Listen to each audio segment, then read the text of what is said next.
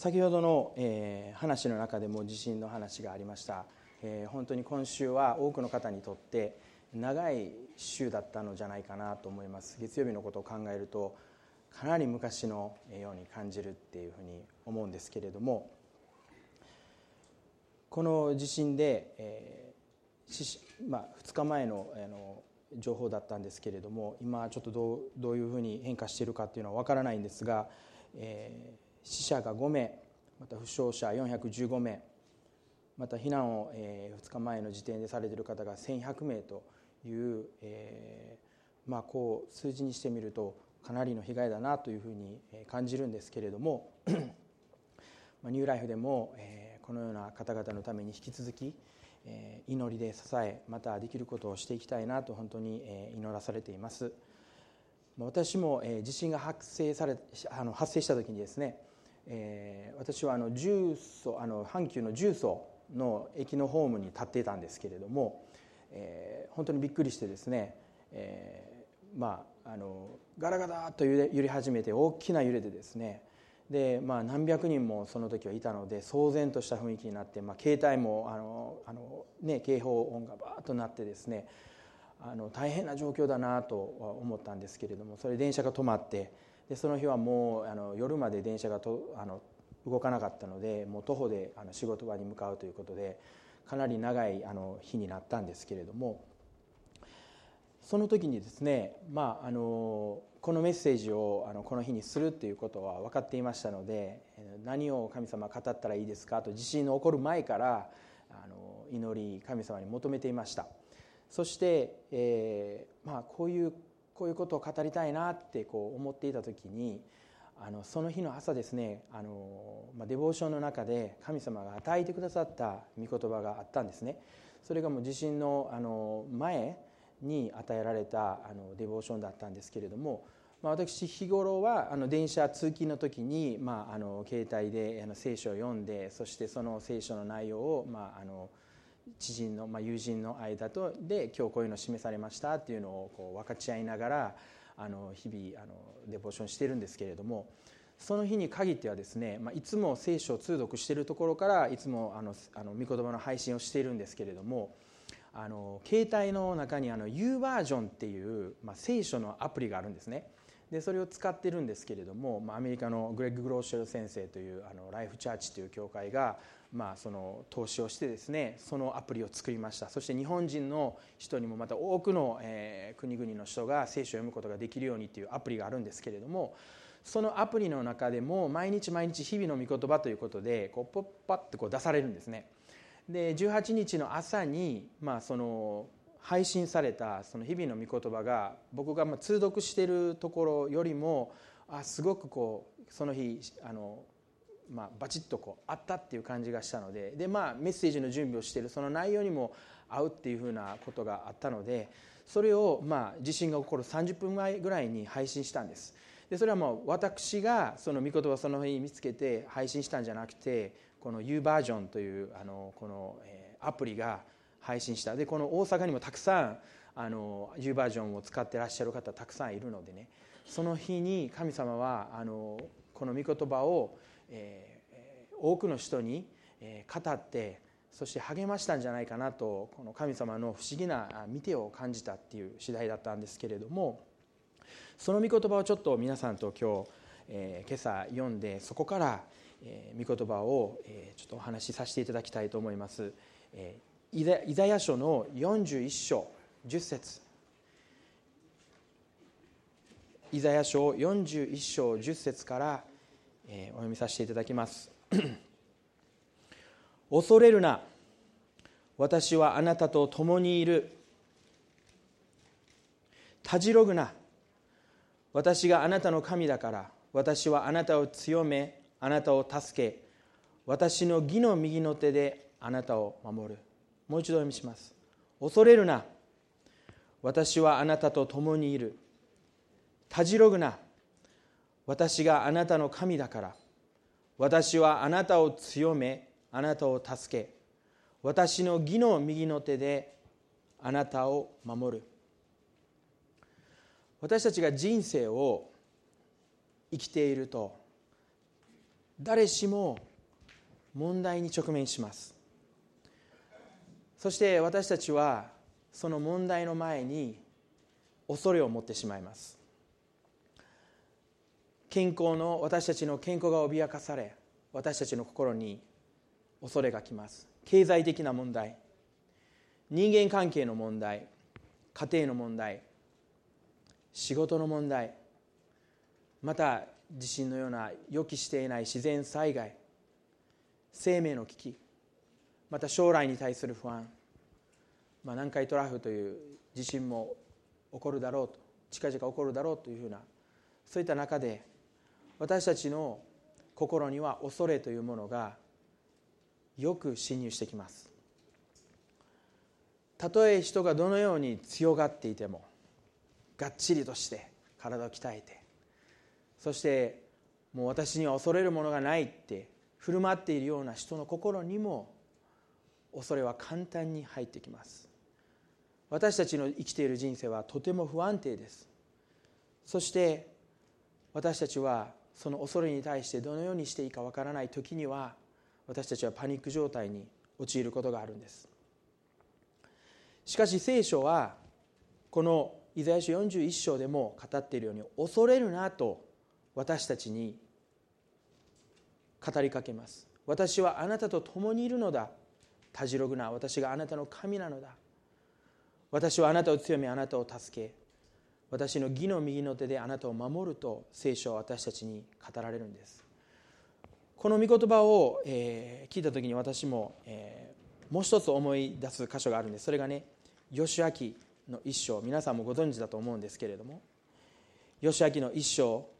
えー、5節の方ではこういうふうな御言葉も書かれています。ほぼ同じ内容ですけれども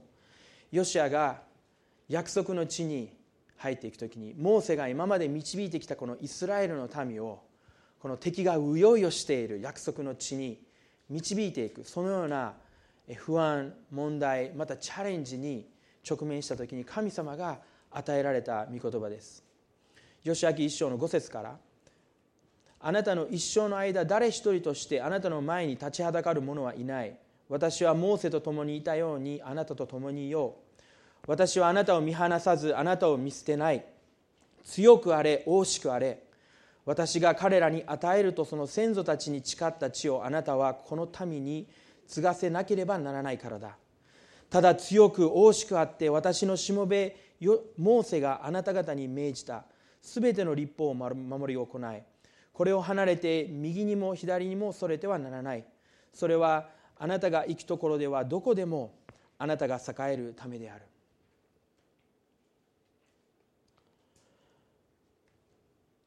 今日のメッセージの題名は「勇気を持って前進するために」という題名でお話をさせていただきたいと思うんです。この聖書の箇所が「恐れるな勇敢であれ大しくあれ」と私たちに語りますが私たちはどのようにしたら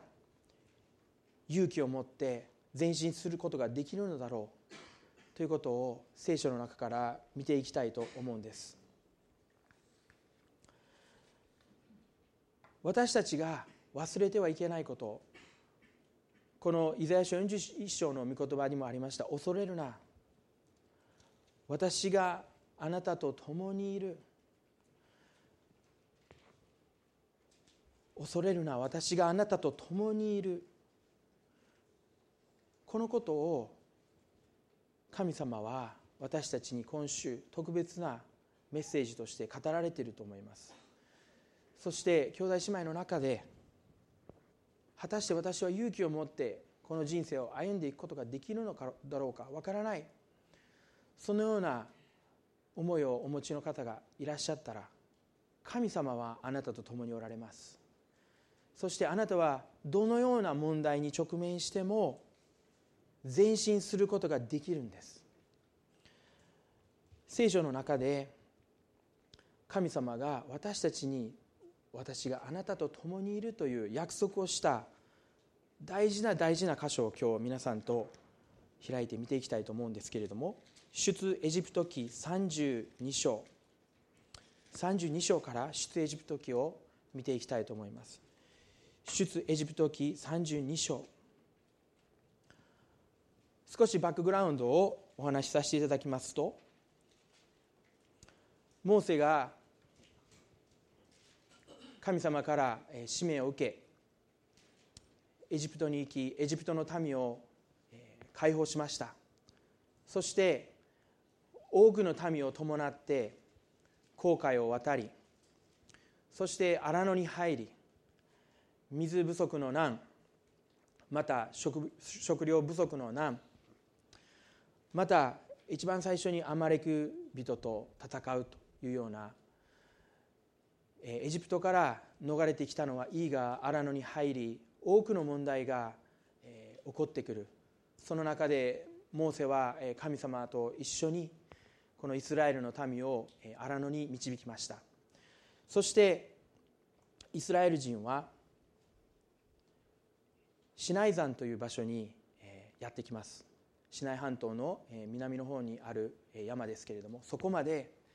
彼らはやってくるんです。そのところで皆さんもご存知ですけれども神様はモーセをシナイ山に呼びモーセは山に登りそこでモーセの立法と言われている、えー、立法ですね、え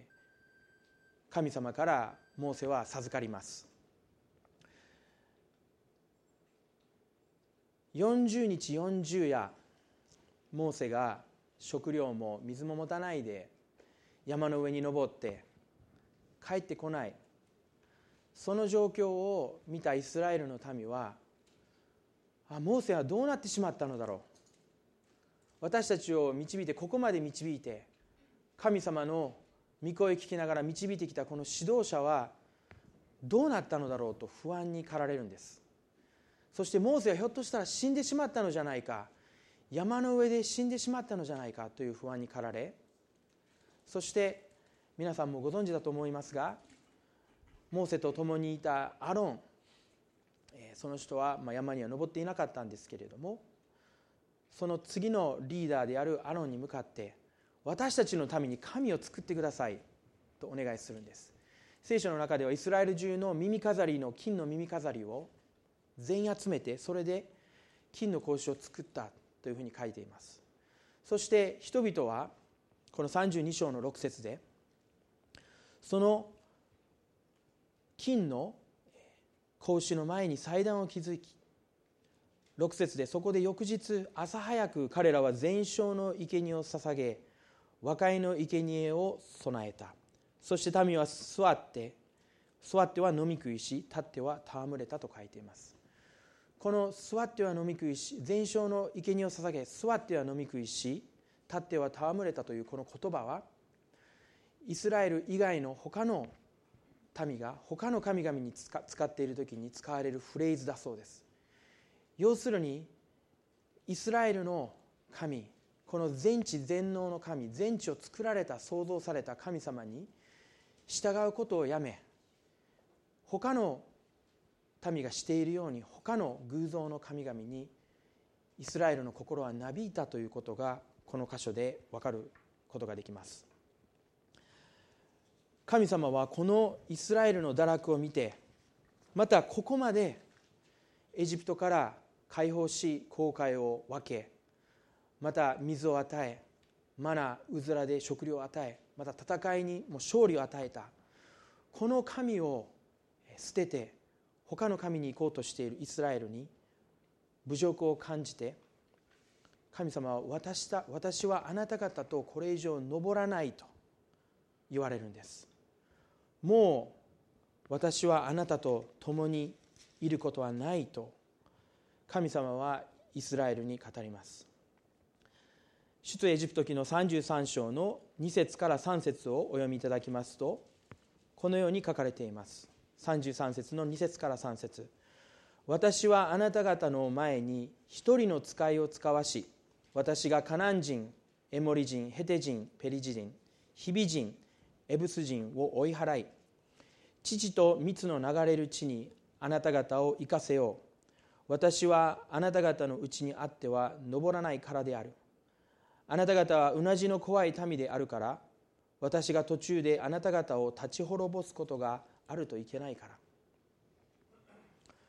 ここで神様はあなた方のうちにあっては登っていかないからだ。あなた方のうちにあって私はあなたと共に歩むことをもうしない。と神様ははっきりと宣言されるんです。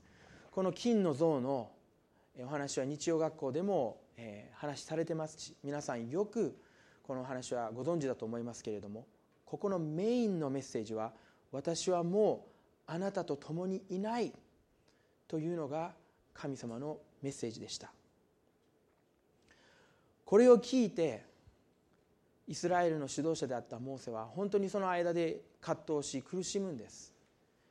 神様と同じ立場でなぜイスラエルはなぜこのようにうなじの怖い民なのかと思う。しかし一方神様に対してもイスラエルを救ってください。あなたが私たちを選んだんです。という思いがあり神様の前に取りなしをするんですね。33, 編33章ですね。33章の12節から18節をお読みしたいと思うんですけれども33章の12節から「さてモーセは主に申し上げた。ご覧ください。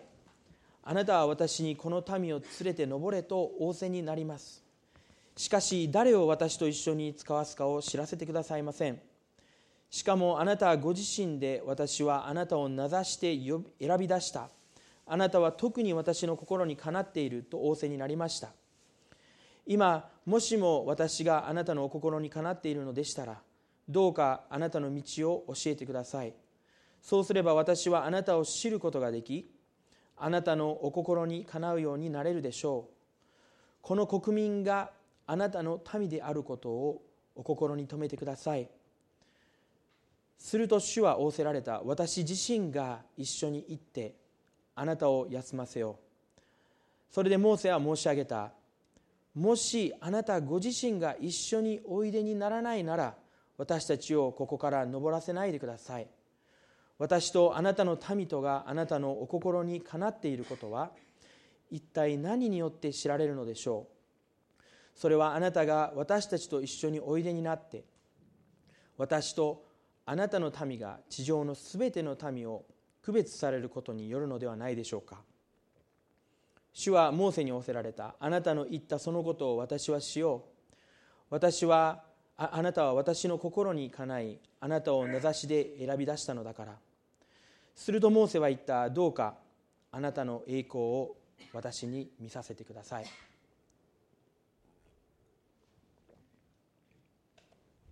この箇所で大事な大事な出来事が起こります。それは一度言ったらその言ったことを変えることのない神がイスラエルとはもう共にいないと宣言したんです。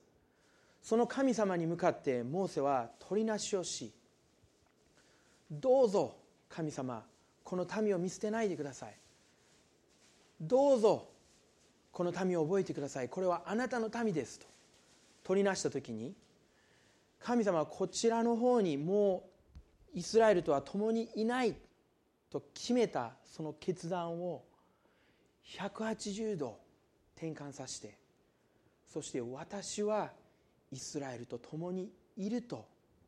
約束してくださったのです。これは大きな大きな出来事です。ただ単にさらっと読むようなものではありません。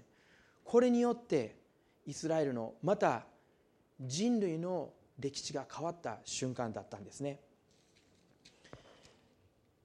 この後神様はこの宣言に基づき契約を結ぶためにさまざまなことをモーセを山に呼びいろいろなことをしたんですけれども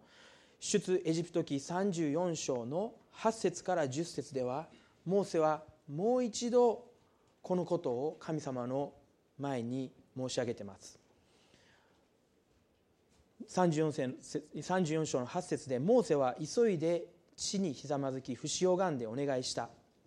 ああ主よもし私があなたのお心にかなっているのでしたらどうか主が私たちの中にいて進んでくださいますように。確かにこの民はうなじの怖い民ですがどうか私たちの咎と罪を許し私たちをご自身のものとしてくださいますように。主は仰せられた。今ここで私は契約を結ぼう。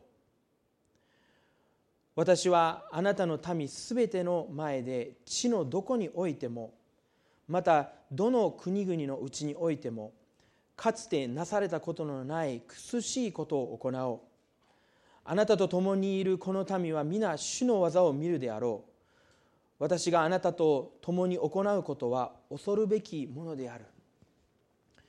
そしてうんぬんと神様の契約の言葉を続いて話をしていくわけですね。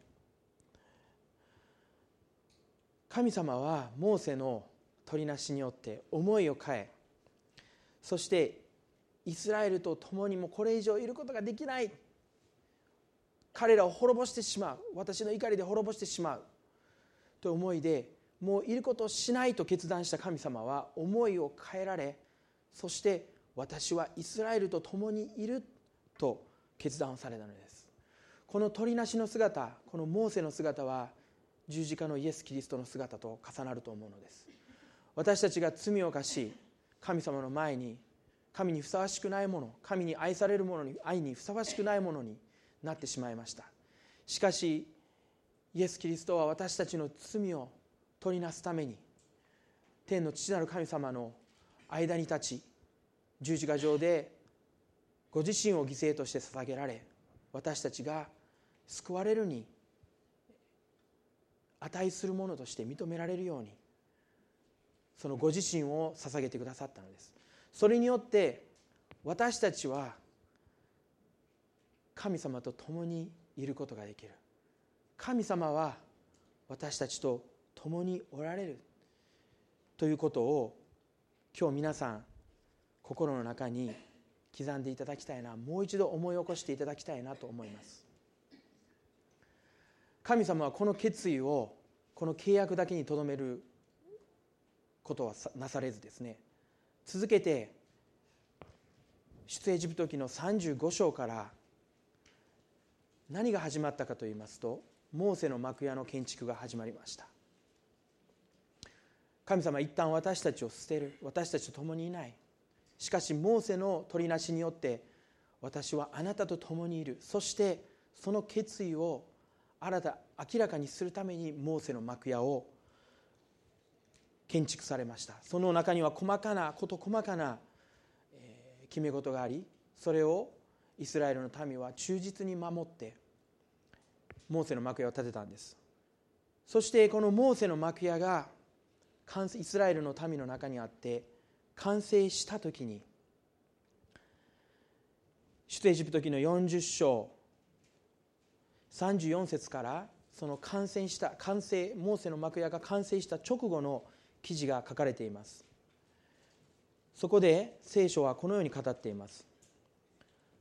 その時雲はこのその時というのはモーセの幕屋が完全に完成した時。雲は会見の天幕を覆い主の栄光が幕屋に満ちた。モーセは会見の天幕に入ることができなかった。雲がその上にとどまり主の栄光が幕屋に満ちていたからである。イスラエル人は旅路にある間いつも雲が幕屋から昇った時に旅立った。雲が昇らないと昇る日まで旅立たなかった。イスラエル全下の者は旅路にある間昼は主の雲が幕屋の上に夜は雲の中に火があるのをいつも見ていたからである。というふうに綴ってこの出エジプト記は終わっています。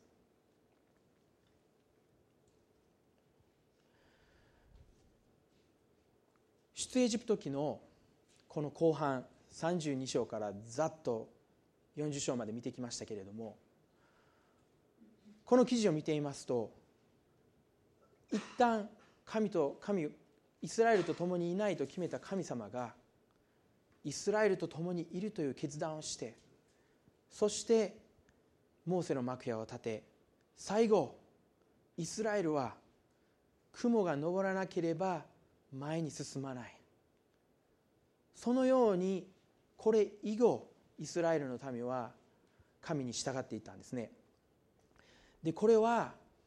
不思議な不思議な神様のシステムです。神様がクリエイトした神様が創造した不思議なシステムです。これ以前のことを考えてみましょう。これまでこのポイントに至るまでは神の選ばれた民はどのように神様に祈りを捧げていたでしょうか。どのように神様と出会っていたでしょうか。彼らは祭壇を築きました。自分たちの場所でここが祭壇にふさわしいと思う場所で石を積み上げて祭壇を捧げその上で生贄を捧げ神に向かって祈っていました。しかし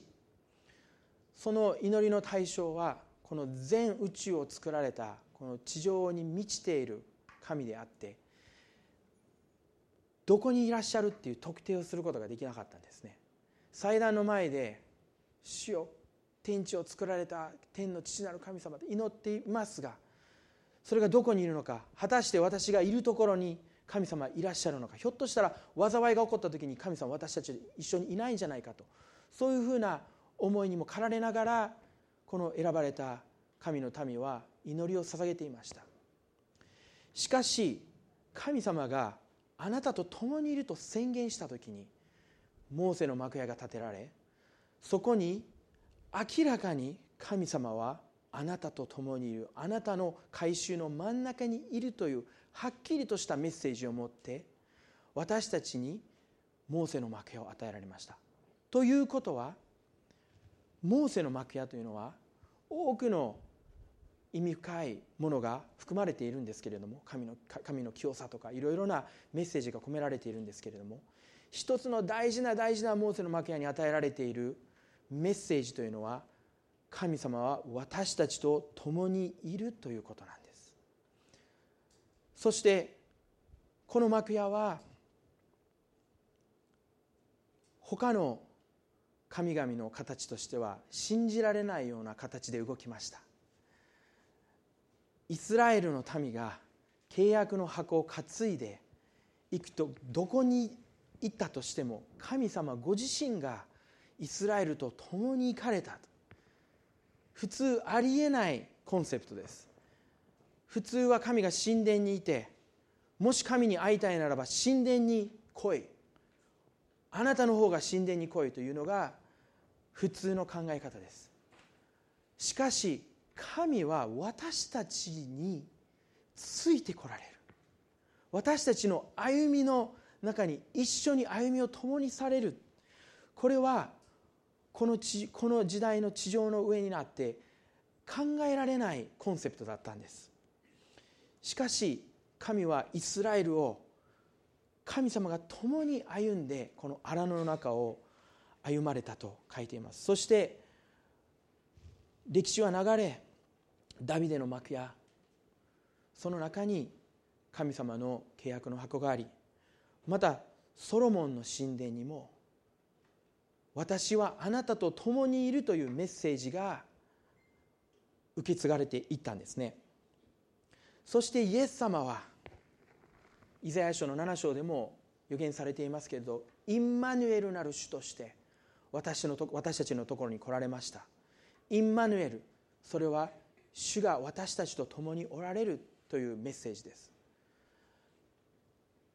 イエス様は33年の人生を終えられ十字架にかかりよみがえりそして弟子たちまた多くの人と時間を過ごしその中で私は天に去っていくがその代わりにあなたに助けてを送ろうと言われました。そして精霊を下しペンテコステの日に多くの者たちが神様の臨在を私たちの内側に宿すことができるようになったんです。第一コリントの3章16節ではこのように書かれています。お開きいただかなくて結構ですけれども第一コリントの3章16節ではあなた方は神の神殿であり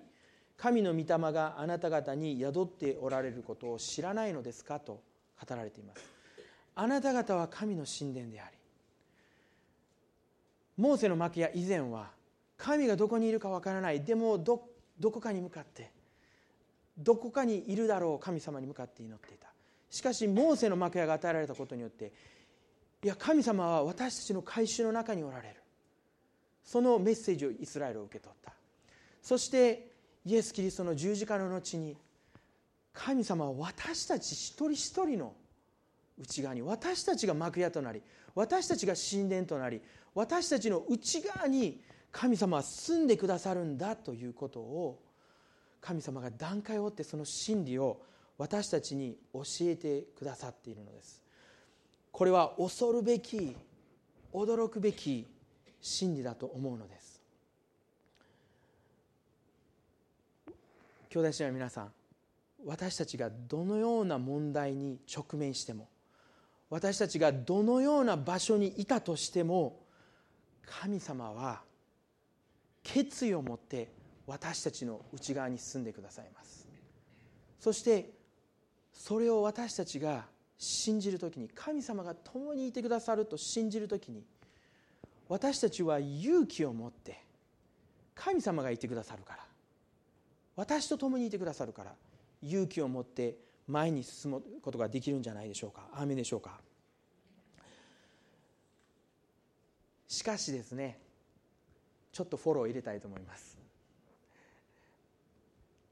このイザヤ書の41章でも「恐れるな私があなたと共におる」って言うんですけども私たちは弱い人間です。そして時に私たちは神様が共にいるっていうことを理解することができない。共にいるということを感じることができない。そして私たちは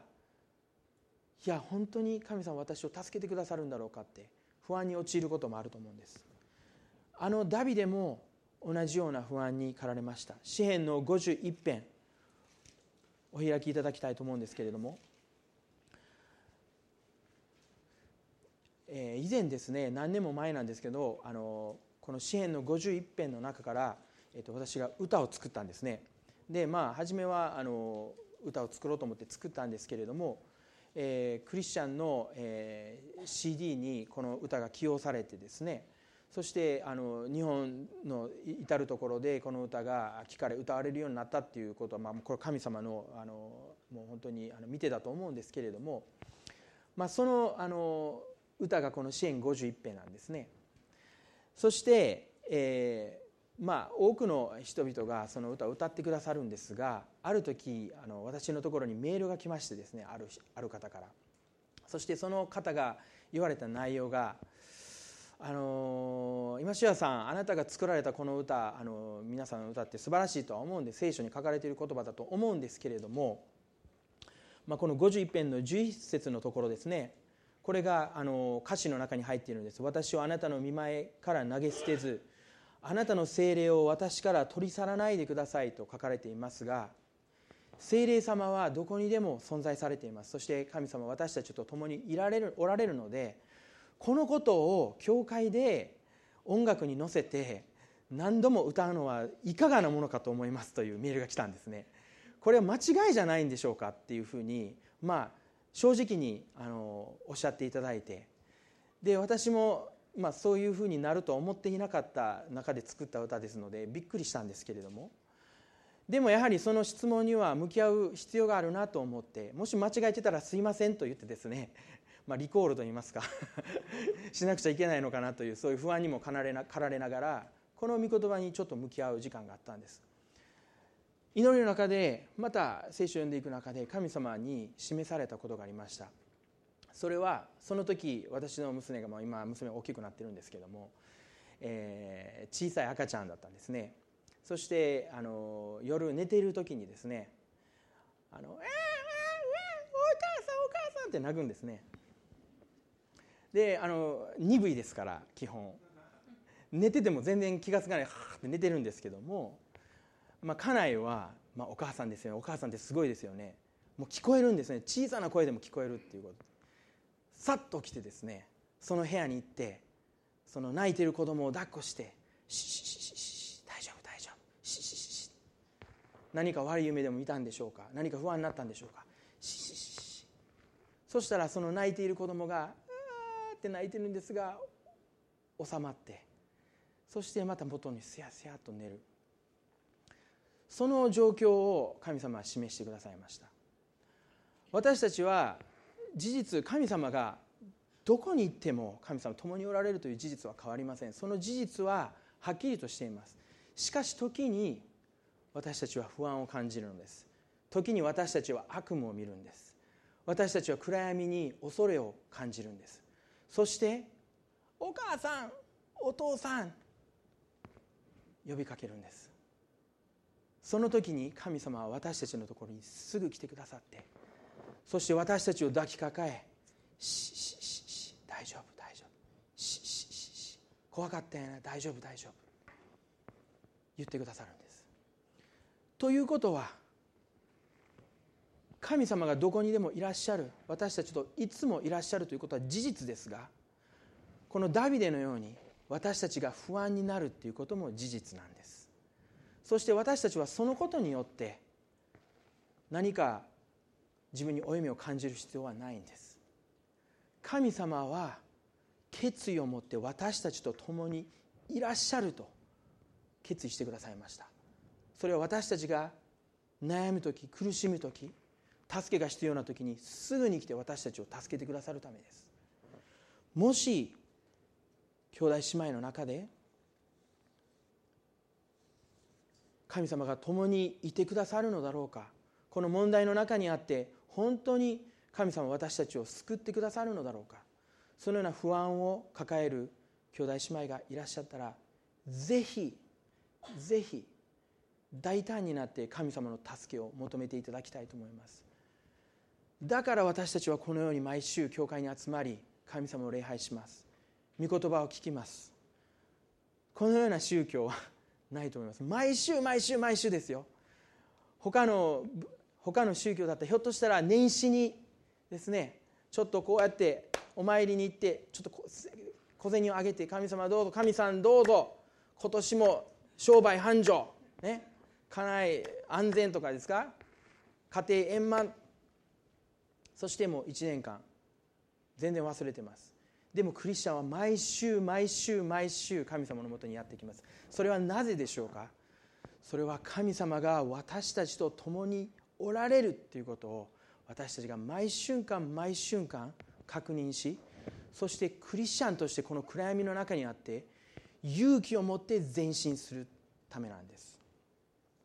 今日もしパワーポイントで、えー、ありましたら一つの映像をお見せお見せしたいと思うんですけれどもこれ私の友人が、えー、2年3年ぐらい前に、えー、Facebook で、えー、上げた写真なんですね。でこれすごく非常に心打たれまたこのメッセージをしている時にあの写真を思い出この写真を思い出したんですね。この横で子供2人抱えている、えーディアンさんという方は、まあ、私の友達なんですけれどもこの友人にこの写真を皆さんに今日お見せしていいですかっていうことを、え了解を取りました。ぜひあのお見せしてくださいっていうことを言われたのでこの写真を皆さんにお分かちしてるんですけれどもこの真ん中にいらっしゃる、えベッドに寝ているパトリックさんという方が、えこのディアンさんのおじい様にあたる方です。2年前の、え2年前もう4年前ですね。2014年の6月にパトリックさんは天に召されました。そしてこの写真は彼が彼のひ孫また孫に会う最後の最後の瞬間を撮影した写真です。このパトリックさんはひ孫の手を握りそして彼らの祝福を祈ってるんですね。パトリックさんご自身も死という恐怖に直面しまだどのようなことが起こるかわからないというその大きな不安の中にあって彼は勇気を持ってひ孫のために祈る決断をしたんですね。それは神様がパトリックさんといらっしゃるということを彼は信じてやまなかったからです。そしてこの最後の時ですねこの数日後にパトリックさんは天に召されるんですけれどもこの時私の友人のディアンさんにパトリックさんはこのように語ったそうです。ディアンイエス様に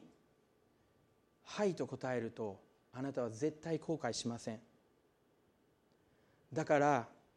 恐れてはいけない。イエス様が生きなさいという時には勇気を持って前進しなさい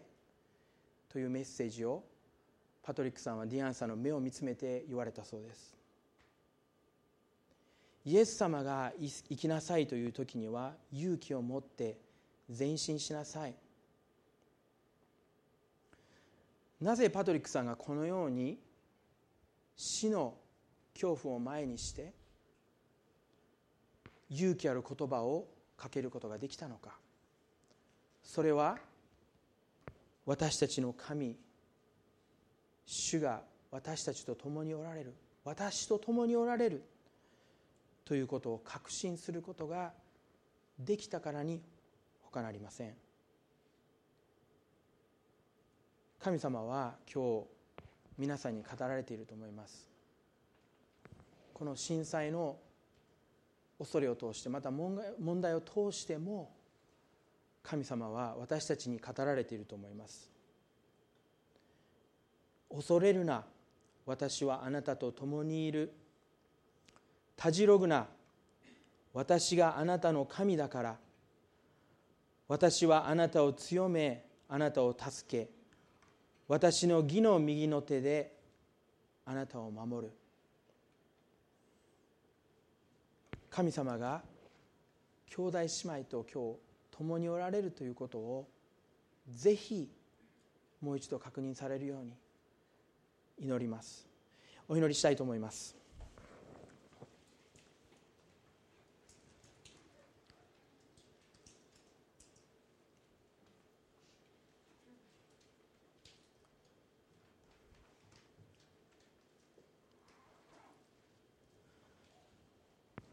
神様の決意は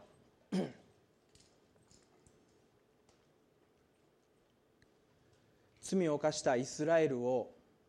捨てることをせず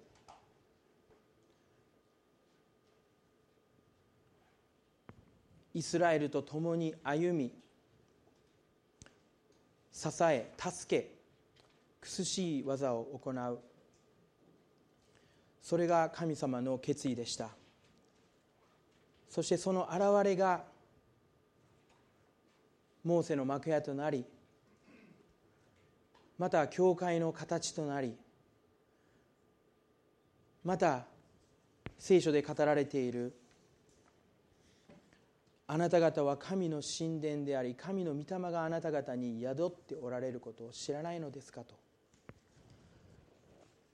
神様のご決意は今朝もう一度あなたが私が離れない神であるということを認識するという思いだと思います。この御言葉はこの特別な時期にあって私たちが神様から受けるべき御言葉だと思います。私たちの人生のすべての領域において神様が共におられるということを認識しましょう。私たちの問題の中にあって私たちの苦しみの中にあって悩みの中にあってもし神様が私たちと共におられるということを信じることができるならば私たちの今見ている景色はどのように変わるでしょうか。あなたの問題がある状況の中に対する見方はどう変わるでしょうか。神が私たちの味方であるならば誰が私たちに敵対できるでしょうか？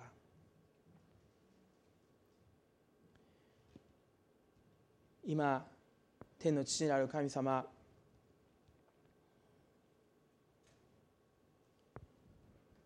私たち一人一人に神様あなたが共におられて共に歩み共に働き私たちを助け私たちを離れず時には私たちを背負い歩まれる神様であることを今朝私たちは心の目を開いて見ることができますように主よ私たち一人一人を助けてください。主あなたは私たちの罪のために十字架にかかりかかりその全き父親によって私たちを清いものとしてくださりあなたの民としてくださり私たちを守り私たちを愛し私たちを離れず私たちと共に歩まれる神様であることを今日あなたが私たちに語られています。諸兄弟姉妹がどうぞすべての人生の領域において主あなたを見つけることができますように私たちの人生の問題が発生しているその現場において主あなたを見つけることができますように。人間関係の中でどうしても仲直りができないどうしても馬が合わないそのような人との人間関係の中で主あなたを見出すことができますように主を祈りいたします。私たちを本当にパニックに陥れるような恐れの中で主私たちがあなたを見つけることができるように主をお祈りいたします。そして私たちが自分の力で無茶をして無理をして前進するのではなく主を不安な時には神様あなたを呼び求めあなたの身元にとどまり静まり主あなたの御声を聞き主をあなたが行けと言われる場所に私たちは進んでいくことができますように兄弟姉妹をどうぞ導き祝福してください。どうぞ神様あなたの御声を私たちが聞きあなたの御心を知りあなたの導きに従って勇気を持って私たちは前進することができますように。この世では私たちは悩みがあります。問題があります。しかしイエス様あなた私たちに言われました勇気を出しなさい。私はすでに世に勝っているのであると。主をどうぞ私たちのうちに勇気を与え力を与え。主をこの暗闇の中にあって主を神様あなたの光を放ち歩む一人一人でありますように主私たち一人一人を励まし支え導いてください。主よ今日あなたが必要です。私たちにはあなたが必要です。あなたの御臨在が必要です。主よモーセが本当にあなたなしでは私たちは登っていきませんと言ったようにその祈りが私たちの祈りとなりますように主よ今日私たち一人一人に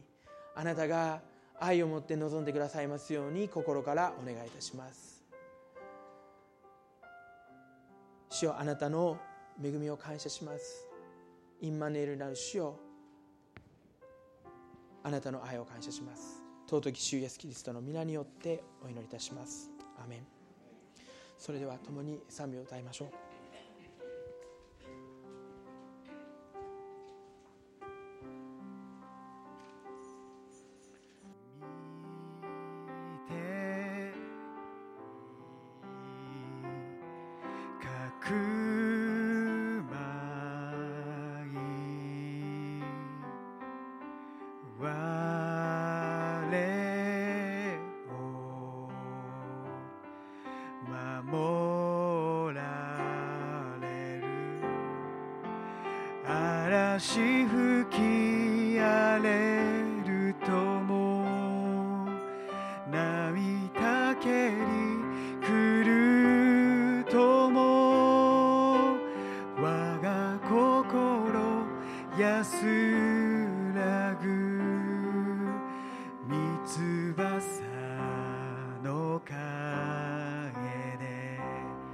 conquistó